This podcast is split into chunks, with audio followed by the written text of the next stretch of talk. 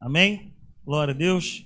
Eu vou estar, não vou dizer encerrando a série hoje, mas eu vou estar dando uma pausa porque falar sobre o Espírito Santo é ilimitado. Nós poderíamos ficar aqui todas as nossas reuniões falando sobre o Espírito Santo. Nós estamos pregando uma série, para vocês que nos visitam, nós pregamos sempre em série. Então, tem séries que demoram um mês, dois meses. Então, essa série eu não vou dizer assim, estou encerrando essa série. O tema é Conhecendo o Espírito Santo eu não vou dizer assim, olha, estou encerrando. Não. Eu estou dando uma pausa aqui. E aí, na próxima semana, no próximo domingo, eu vou trazer um outro tema aqui para nós que eu tenho certeza que vai abençoar as nossas vidas. Amém? Glória a Deus. Queria só reforçar aqui. Homens, coloquem o nome na lista do retiro. Por favor, nós precisamos de nomes. Não adianta ficar só conjecturando, falando, Xandão, bota o nome lá. Vai ser bom demais. Eu tenho certeza que as nossas vidas serão muito abençoadas. E você, mulher, se você é uma mulher sábia, honra aí o teu esposo, paga para ele. Um tempo aí para ele poder dar uma relaxada, jogar uma bola, ouvir a palavra, estar reunido com outros homens. Genice, honra lá o tio de Jalma lá. Amém. Então já fala com o Giovanni aí. Então, assim, não perca essa oportunidade. Não perca essa oportunidade. Honra aí essa pessoa que você ama, tá bom, Carla? Honra meu irmão aí. Então, show de glória. Show, show. Isso aí, pode também. Glória a Deus. Vai ser um tempo muito bom onde nós vamos nos alimentar da palavra, nos alimentar do churrasco, aleluia, que eu gosto também, nos alimentar também de uma massa, glória a Deus. Quem já foi na Itália aí, levanta as mãos. Eu também não fui mas a gente vai ter uma noite italiana lá e vai ser uma grande benção. Quantos amam a palavra de Deus aí? Digam amém. amém. Abra sua Bíblia comigo no Evangelho de João, no capítulo 14. Esse é o nosso texto base. Como eu acabei de dizer, estou dando uma pausa hoje aí. Quem já foi abençoado por essa série de mensagens aí, diga amém. Glória a Deus. Quarta-feira aqui nós tivemos uma reunião maravilhosa. Tivemos um tempo aqui que foi muito agradável, foi bom demais.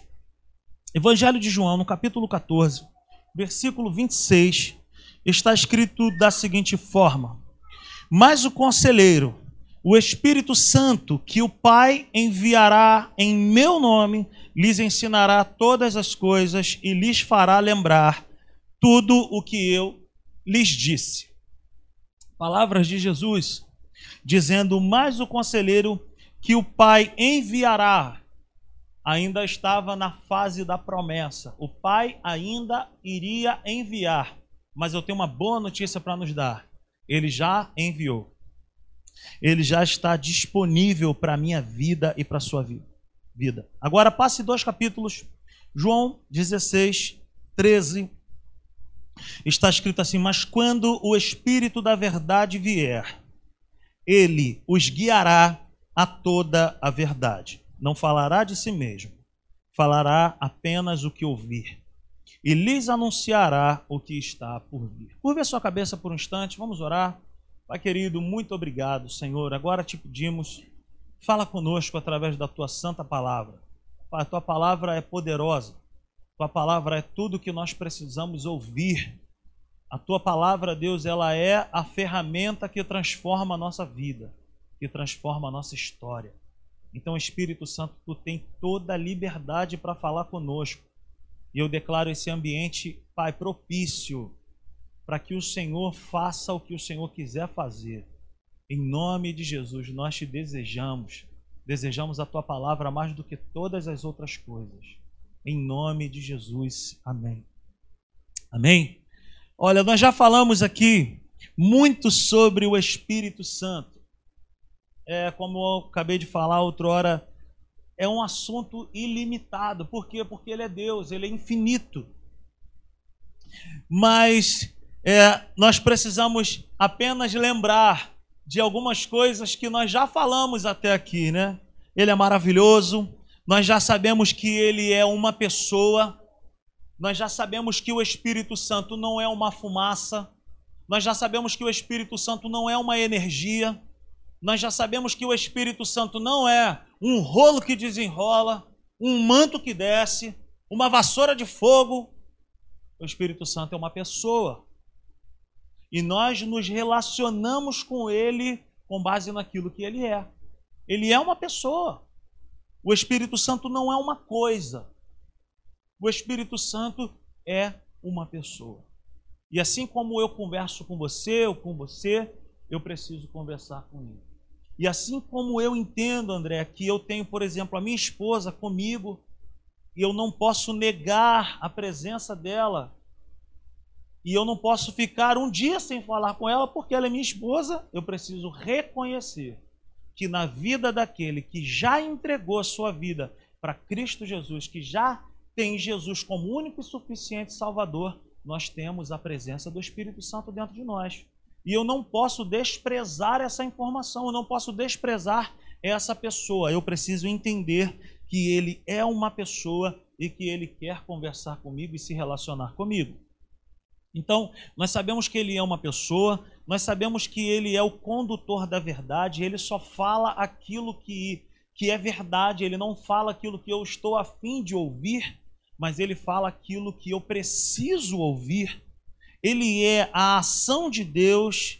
Segundo Isaías, também vai dizer que ele é o dedo de Deus, foi ele quem traçou o universo, quem determinou limites na criação. Ele participou da criação, da formação do homem. E nós, na última quarta-feira, falamos que o Espírito Santo é a pessoa que eu mais preciso conhecer e depender. Amém?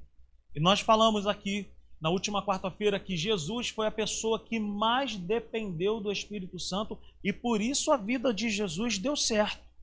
Por isso Jesus cumpriu o seu propósito e ele foi uma grande bênção. Hoje o nosso assunto, o tema é esse, conhecendo o Espírito Santo, mas o nosso subtítulo é o Espírito Santo, o nosso companheiro para a vida toda. Você pode colocar as suas mãos sobre o seu coração e falar assim: o Espírito Santo ele é o meu companheiro da minha vida toda. Amém? Abra sua Bíblia comigo em João, capítulo 14 ainda. Evangelho de João 14, versículo 15. Está escrito assim, nós vamos ler até o 18. Se vocês me amam, obedecerão aos meus mandamentos. Está escrito aí. E eu pedirei ao Pai, e ele lhes dará outro conselheiro para estar com vocês para sempre. O Espírito da Verdade. O mundo não pode recebê-lo, porque não o vê nem o conhece. Mas vocês o conhecem, pois ele vive com vocês e estará em vocês. E por último, versículo 18: Não os deixarei órfãos, voltarei para vocês. Amém? Então é interessante nós pensarmos que Jesus começa a falar sobre um tipo de relacionamento aqui nesse texto que nós acabamos de ler, que é com base em uma palavra: obediência. Olha o que Jesus fala: se vocês me amam, vírgula, se vocês me amam, obedecerão aos meus mandamentos. Cara, eu sempre gosto de lembrar de duas situações. O meu pai, quando era vivo, ele, ele gritava, ele pedia alguma coisa que eu não sabia o que era, mas eu precisava atendê-lo. Por quê? Porque eu o amava. E quando se ama, nós obedecemos sem saber qual será a finalidade. Não é assim? Quem tem um pai aí que pede muito aí? Hoje em dia, meu sobrinho João Felipe, ele fala: Pô, tio, toda hora a vovó pede alguma coisa. Eu falo, cara, tu tá dando sorte porque meu pai já é falecido, porque meu pai pedia o dobro e ainda tinha minha avó. Então, assim, quando, quando é que nós demonstramos amor por uma pessoa? Quando essa pessoa nos pede algo e nós obedecemos. No, no exemplo que eu quero usar aqui, obediência aos pais. Eu não posso apenas falar assim, cara, eu amo minha mãe, hoje eu tenho minha mãe viva. Ah, eu amo minha mãe, eu amo minha mãe, eu amo minha mãe, ah, eu amo minha mãe. Mas eu, se eu amo a minha mãe, a maior, o maior sinal que eu tenho de amar a minha mãe é o nível da minha obediência para ela. Eu tenho dois filhos, Nicolas e Tito. O maior nível de, de amor que eles podem dizer para mim é quando eles me obedecem. Nicolas, Tito, quem é que já sabe, quando eu assovio, rapidinho, ele eles reconhecem o meu assovio, eles falam, papai quer falar alguma coisa. Eles nem sabem, nem sabem o que, que é. Mas eles me, me obedecem. Por quê? Porque eles me amam. Então Jesus ele está dizendo para nós assim, olha, se vocês me amam, obedecerão aos meus mandamentos. Então Jesus eleva esse nível de relacionamento, porque para Jesus não importa muito nós ficarmos aqui duas horas com as nossas mãos levantadas, dizendo: Ah, eu te amo, Jesus. Ah, como eu te amo. Ai, aba pai. Ai, ai, ai. Né? Nesse movimento worship aí, que está muito, muito na moda, que o negócio não vai, não vai, a gente fica o tempo inteiro, aba pai, aba pai. Ai, como eu te amo. Mas na hora do vamos ver mesmo, na segunda-feira, é o que vale quando ele vai saber se eu e você obedecemos ele de verdade. Porque na igreja é muito tranquilo. O ar-condicionado está ligado, está tudo show. Maravilha, fresquinho, tem biscoito, tem biscoito amanteigado, salgado, tem café, tem suco, às vezes tem chocolate quente. É uma maravilha. O evangelho, gente, ele não serve apenas para transformar, para tocar nosso, o nosso domingo, mas ele precisa ser poderoso na nossa segunda-feira. Então, eu preciso demonstrar para Deus obediência, sabe? Quando eu que? Quando eu guardo a sua palavra. Para Jesus, obediência é isso. Ó, se vocês me amam, obedecerão aos meus mandamentos. Se vocês me amam, obedecerão a minha palavra. Então é interessante nós pensarmos que Jesus começa a falar sobre esse tipo de relacionamento que é com base no que? Na obediência. Se me amardes, opa, valeu. Se, ó, olha a condição, ó, se me amardes. Ou seja, quando eu digo que eu amo, quando eu amo Jesus, eu preciso que traduzir esse amor com obediência à sua palavra. Quem entende nessa noite, diga amém. Ninguém obedece mais do que ama. Uma frase que marcou a minha vida. O pastor Newton de Moura me ensinou isso há muitos anos atrás e eu trago comigo todos os dias da minha vida. Eu nunca mais me esqueci. Ninguém obedece mais do que ama. Cara, é bem fácil. Se eu amo, eu preciso obedecer. Se eu amo a Deus, eu preciso obedecer ainda que os meus olhos não estejam contemplando nada, ainda que eu não esteja tintindo nada, ainda que eu não esteja, sabe, com os pelos do meu braço arrupiado, como nós costumamos dizer na roça, não interessa. O evangelho não é sentimento. O evangelho não é um chamado para sentir calafrio, para sentir calor, isso aquilo. O evangelho é uma realidade transformadora. Se eu obedeço a Deus, cara, eu o amo. Eu guardo a sua palavra e eu ponho em prática. Você entende isso? Diga amém. Então, ninguém obedece mais do que ama. Anote essa frase. O que define o meu amor a Deus é o nível da minha obediência. O que define o meu amor a Deus é o nível da minha obediência.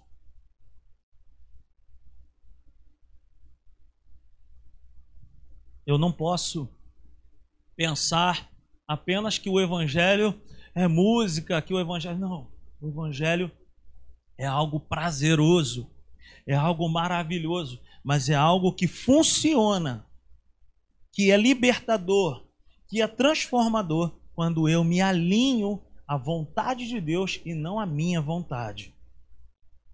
Se eu amo o Senhor, eu guardo os seus mandamentos e eu obedeço porque ele é Senhor e ponto final. Meu pai me chamava e falava, Rodrigo, eu subia, oi, vai comprar uma água tônica para mim. Ela falou, não é possível, cara, que ele não pode comprar uma água tônica. Já contei aqui várias vezes, Rodrigo, troca de canal para mim, porque eu não sei botar. Na... Eu falava, não é possível, não sabe trocar um canal. E eu ia lá e obedecia de boa. Hein? Tem, tem, tem filho aí falando, tá pedindo para trocar o assunto, né? Tá passando por isso, Lucas?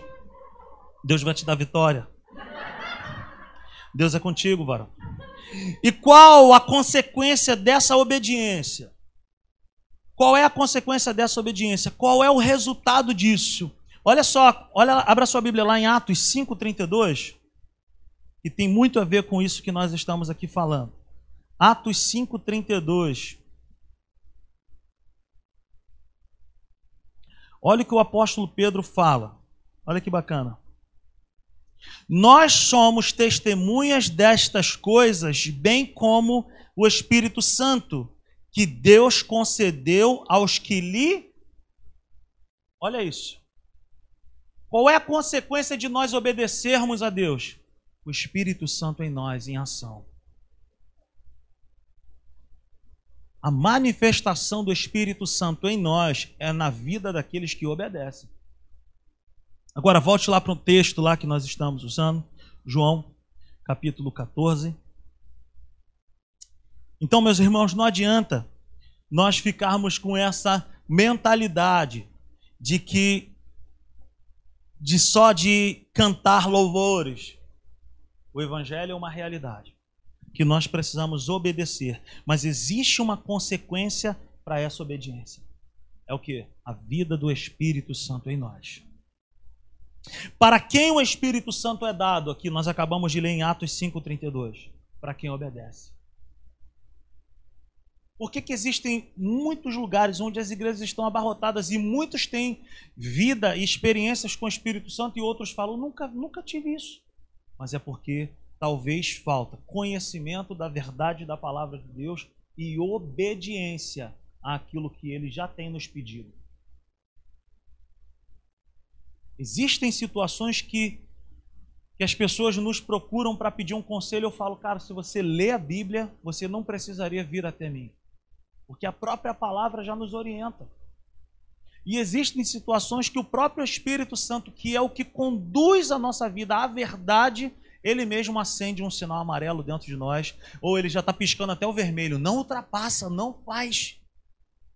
Quem entende isso? Então, nós obedecemos ao Espírito Santo, nós vamos viver uma vida de quê? De progressão. Nós obedecemos no início ao sermos convencidos do nosso estado.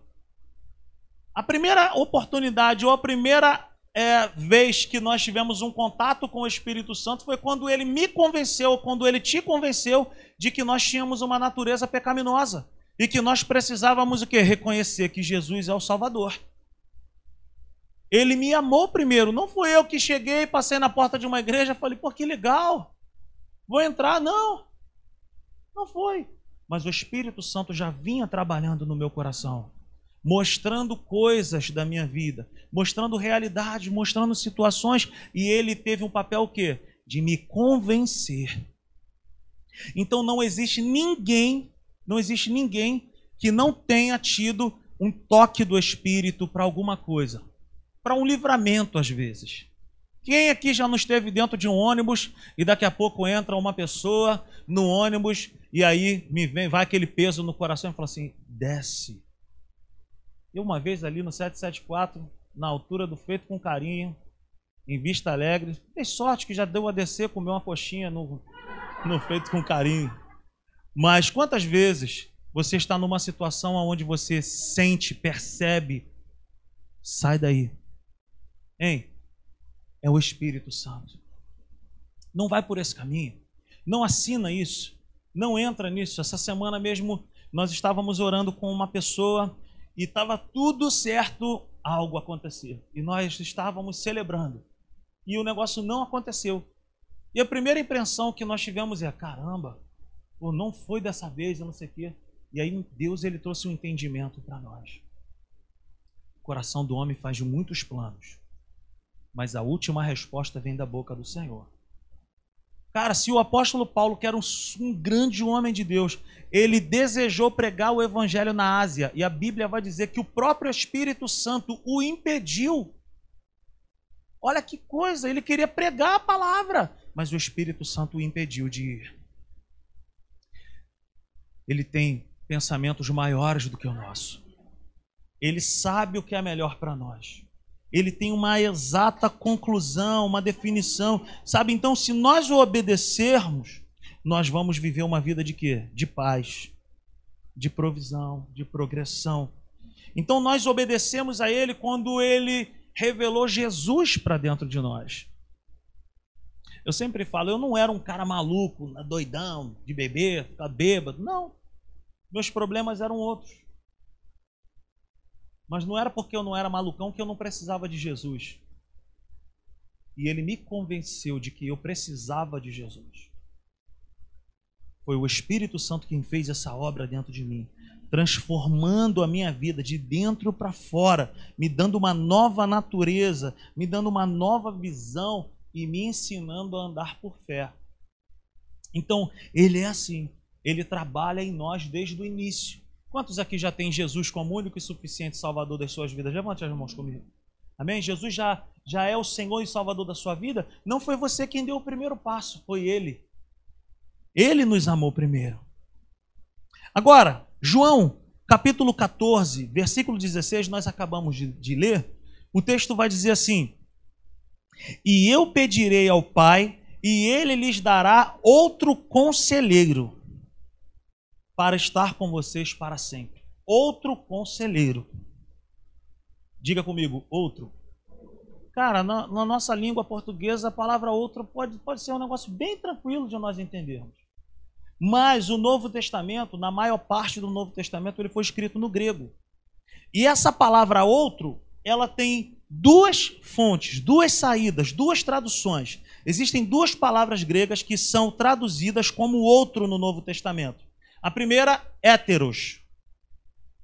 Héteros significa outro de um tipo diferente. E a gente vai entender isso. E a outra é alus, que significa outro do mesmo tipo. Então, héteros, outro de um tipo, alus, outro do mesmo. Amém? Você vai entender, nós vamos entender melhor da seguinte forma. Você vai comprar um carro. Você chega na concessionária e fala: Eu quero um carro. E o vendedor vem e ele traz um primeiro carro para nós avaliarmos. Esse carro, o primeiro carro é 1.8 completo. Maravilhoso. Direção elétrica, ar, central multimídia, banco de couro, frigobar, tem de tudo nesse carro. O carro é um sucesso, televisão de encosto, as crianças não ficam enchendo a paciência as crianças botam lá a pepa, bota qualquer coisa, vá assistindo, dá glória a Deus e aleluia. Ou seja, esse primeiro carro que o vendedor trouxe é um carro completo. Amém? Primeiro carro completo. Aí vem o vendedor e pergunta: Você gostaria de experimentar um outro carro? E aí a resposta nossa é sim. E aí ele vem com um carro 1.6. Aí esse carro ele tem direção hidráulica, já não é direção elétrica. Aí esse carro ele não tem central multimídia, ele não tem televisãozinha de encosto lá para as crianças. Esse carro não tem é, frigobar. A roda dele não é roda de magnésio, é uma calota. É um carro. Mas é um carro diferente. Você está acompanhando comigo? É tudo carro, sim ou não?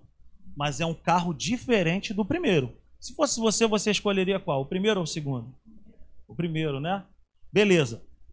Então, ele traz esse outro carro que é diferente. Então, esse outro carro é héteros. É carro, mas ele traz de um outro tipo. Amém? Beleza? Mas aí vem a seguinte situação: é tudo carro? É carro, mas existem coisas o quê? Diferentes. São automóveis, porém são diferentes. Esse exemplo é de quê? De héteros. Diferente. Tipo o filho gêmeo. Nós viajamos agora esses dias. E como é que foi o, o Tito, né? O Rafinha tinha um garoto, tinham dois gêmeos lá na piscina. E aí o Rafael e a Rebeca, crente, crente que eles iam ficar loucos de ver um gêmeo assim. E os moleques estavam no, no, escorregador, na piscina, e não sei o que, coisa e tal. E o Rafael e a Rebeca falaram: Olha lá, Tito, são dois irmãos gêmeos. Vou mostrar pro Tito, Tito. Eu quero lá saber. Não foi assim? E aí eles foram e o Rafael falou: Pô, ele nem ligou. Então é mais ou menos assim, é igual filhos gêmeos. Os garotos eram muito parecidos. E aí o pai dele estava bem próximo de nós. Eu falei assim para ele: Cara, eles são iguaizinhos. Irmãos gêmeos são iguais? Não. Aí o pai, na mesma hora, falou assim: Não, tem muita diferença. Aí eu tava olhando assim, falo: Caramba, não, ó, fulano de tal, é, não sei o que, lá, ele é mais, mais alto, ele não sei o que, que coisa e tal.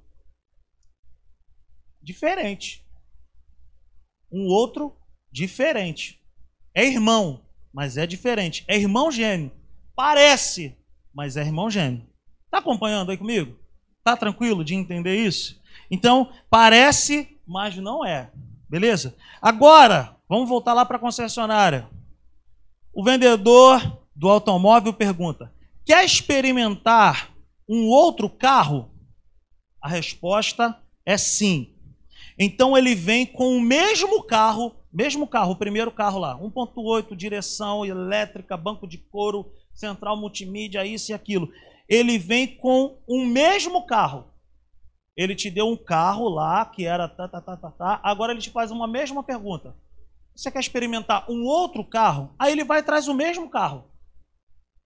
Aí se cumpre o quê? O exemplo de halos. Outro, porque o primeiro podia estar com 10 quilômetros, o segundo com 11 quilômetros. Diferente. Agora ele traz o mesmo carro. Ele quis dizer para você que era o mesmo carro. Aí é o exemplo de halos. Quando Jesus ele fala assim: Olha, eu vou rogar ao Pai, e, eu, e o Pai enviará um outro conselheiro, um outro consolador, um outro ajudador. Jesus não estava dizendo assim, olha, ele vai enviar um outro héteros. Ele não estava dizendo isso. O que Jesus está dizendo é o seguinte, ó, ele, o Pai enviará um outro, que é Alos. E o que, que significa Alos? é igual.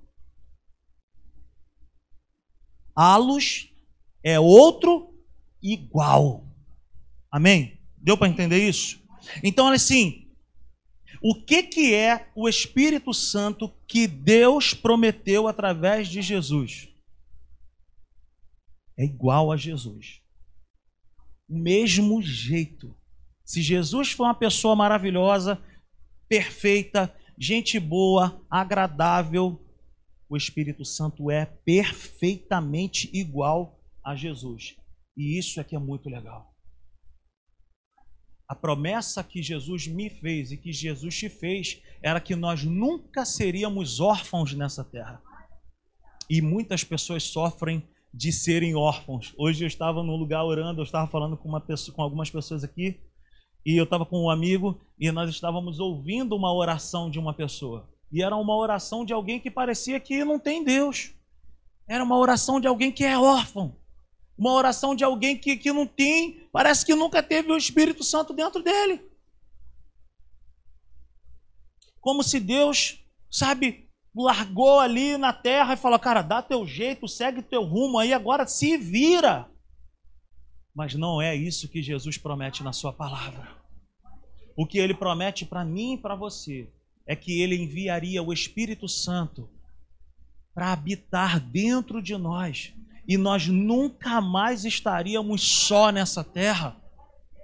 Por quê? Porque ele é igual a Jesus. Ele é igual a Jesus. O que habita dentro de mim e o que habita dentro de você é o Espírito Santo que é igual a Jesus, que tem todo o poder e que é o nosso ajudador, que é o nosso guia, que é o nosso mestre, que é o nosso conselheiro. Sim, entende isso? Jesus está nos dizendo que quando o Pai nos deu um outro ajudador, ele nos deu no modo halos. Alguém exatamente igual a Jesus, do mesmo tipo. Então nós somos privilegiados. Porque nós não vimos Jesus.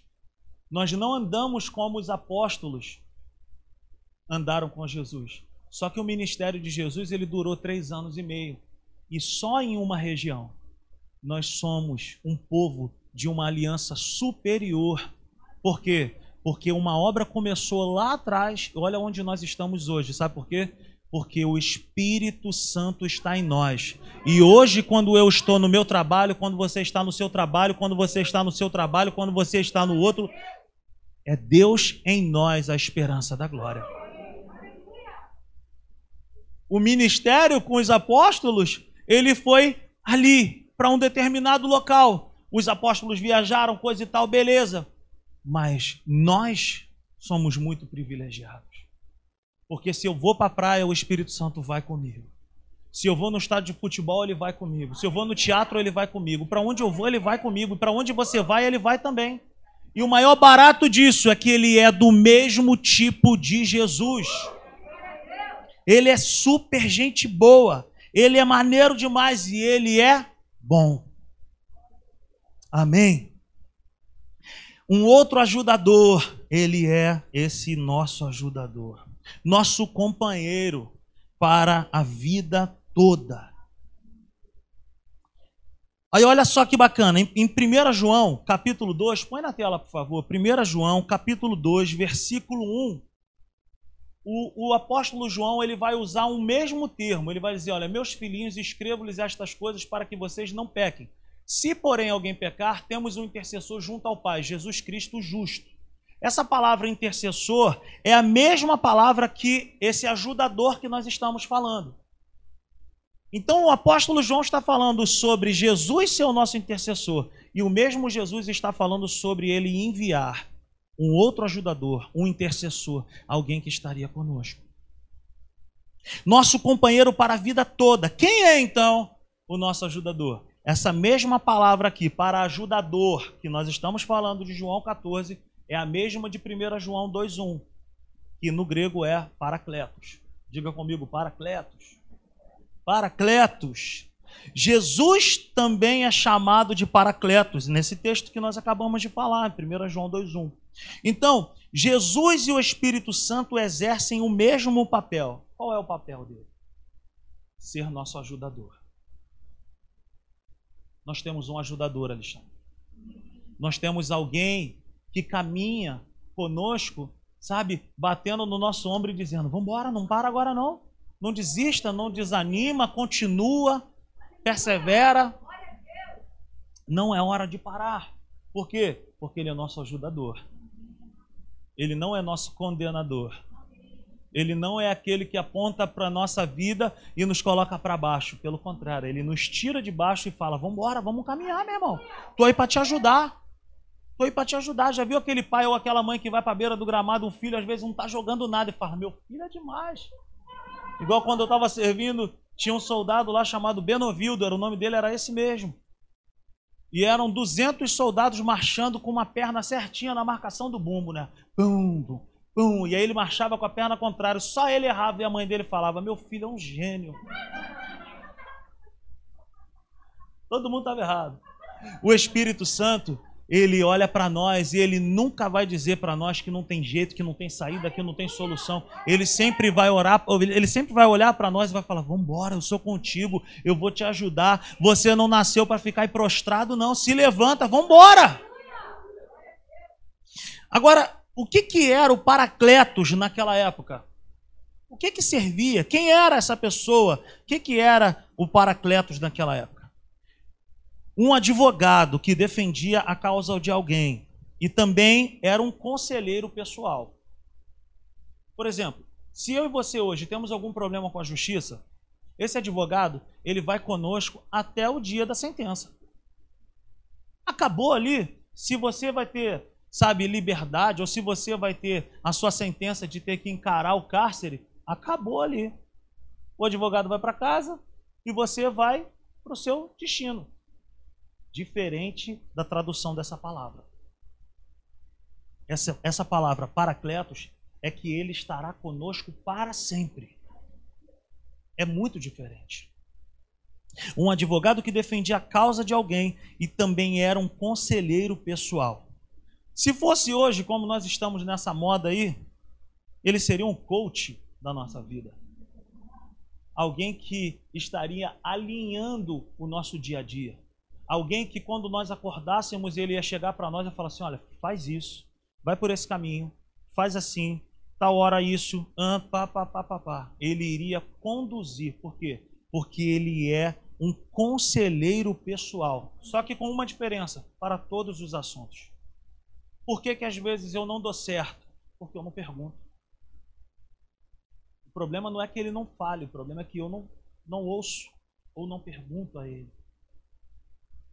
Então ele é o Paracletos, o ajudador, o Espírito Santo da verdade que conduz a nossa vida a toda verdade.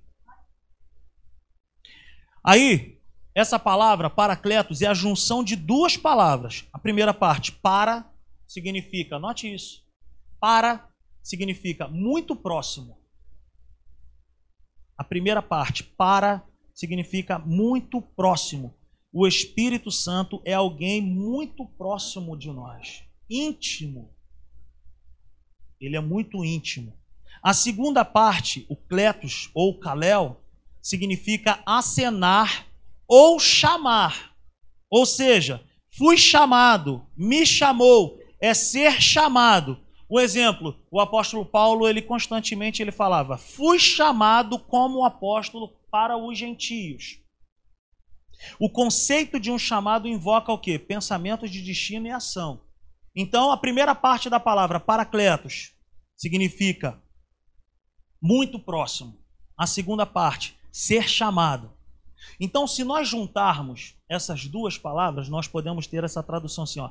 Então, se nós juntarmos essas duas palavras gregas, nós vamos entender o seguinte: o Espírito Santo é permanentemente permanentemente chamado para estar próximo a mim, ao nosso lado, dentro de nós, para nos treinar, para nos direcionar, para nos instruir, para nos aconselhar em nosso caminho, no caminho. O que, que, é isso? Ele mostra o caminho para mim e para você, mas ele vai comigo e ele vai contigo. Ele vai conosco na nossa jornada de vida. Ele não apenas mostra um caminho aí, Lucas, para tu chegar lá na tua escola, tu vai pegar o 774 e não sei o que não, ele vai no ônibus. Ele vai com a gente. É diferente. Ele tem o maior prazer de estar comigo e eu tenho o maior prazer de estar contigo. Então, essa é a sua missão. De ser o nosso quê? Ajudador conselheiro. Sabe, naqueles dias, hoje mesmo eu estava compartilhando com uma pessoa e eu me lembrei assim de algo, conversando com essa pessoa, por ter recebido uma notícia ruim do dia que nós perdemos o primeiro filho. Cara, aquele dia para mim foi terrível. Naquela época nós não tínhamos carro, né? E olha que cena. Minha sogra mora em São Fidélis. E aí a Natália falou: Mãe, vem para cá pro Rio, porque dia tal eu vou fazer uma ultra, eu quero que você veja o bebê. E aí aquela animação. Dia das Mães, olha que presente. E aí nós fomos para o hospital. Peguei o carro com meu irmão, quando não tinha carro na época. E ao chegar no hospital, a Natália entrou para o exame. Aí só podia um acompanhante, eu cedi para minha sogra poder estar junto. E aí vem a notícia: olha, essa criança não tem vida. No dia das mães, gente, minha sogra veio para cá, Cara, meu mundo caiu, cara. Eu fiquei assim, eu fiquei atordoado. Sem. Caramba, não é possível.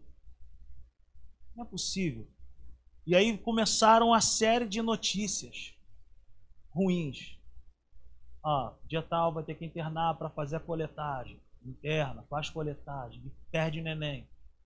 Vamos na médica da Natália. E a médica fala: olha, provavelmente um de vocês dois tem algum tipo de problema, vamos investigar. A Natália fez exame, a mulher falou assim: olha, essa menina é uma coelha, pega e com uma maravilha.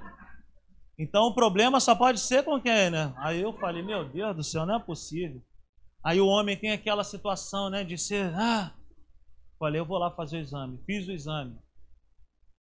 Exame constrangedor demais. Levei para o médico. E o médico falou para mim assim: irmão, não sei nem como é que essa menina pegou esse primeiro filho teu. Porque é impossível você ser pai. Eu falei, que isso? Aí ele me explicou tudo. Cara, é impossível você ser pai. Eu me lembro que no dia que nós perdemos o filho, eu deixei, meu irmão morava ali em cima, em frente ao Três Poderes, num prédio ali. Eu deixei a chave lá no correio, assim, e eu vim andando porque nós estávamos morando, esperando meu apartamento ficar pronto. E aí eu vim andando aqui pela rua 17, já era mais de meia-noite, e eu vim assim, sabe? Eu não estava chorando, não, mas triste. Eu falo assim, oh, que isso? Eu não estou entendendo nada, uma expectativa, né? E o Espírito Santo, sabe? Dentro de mim.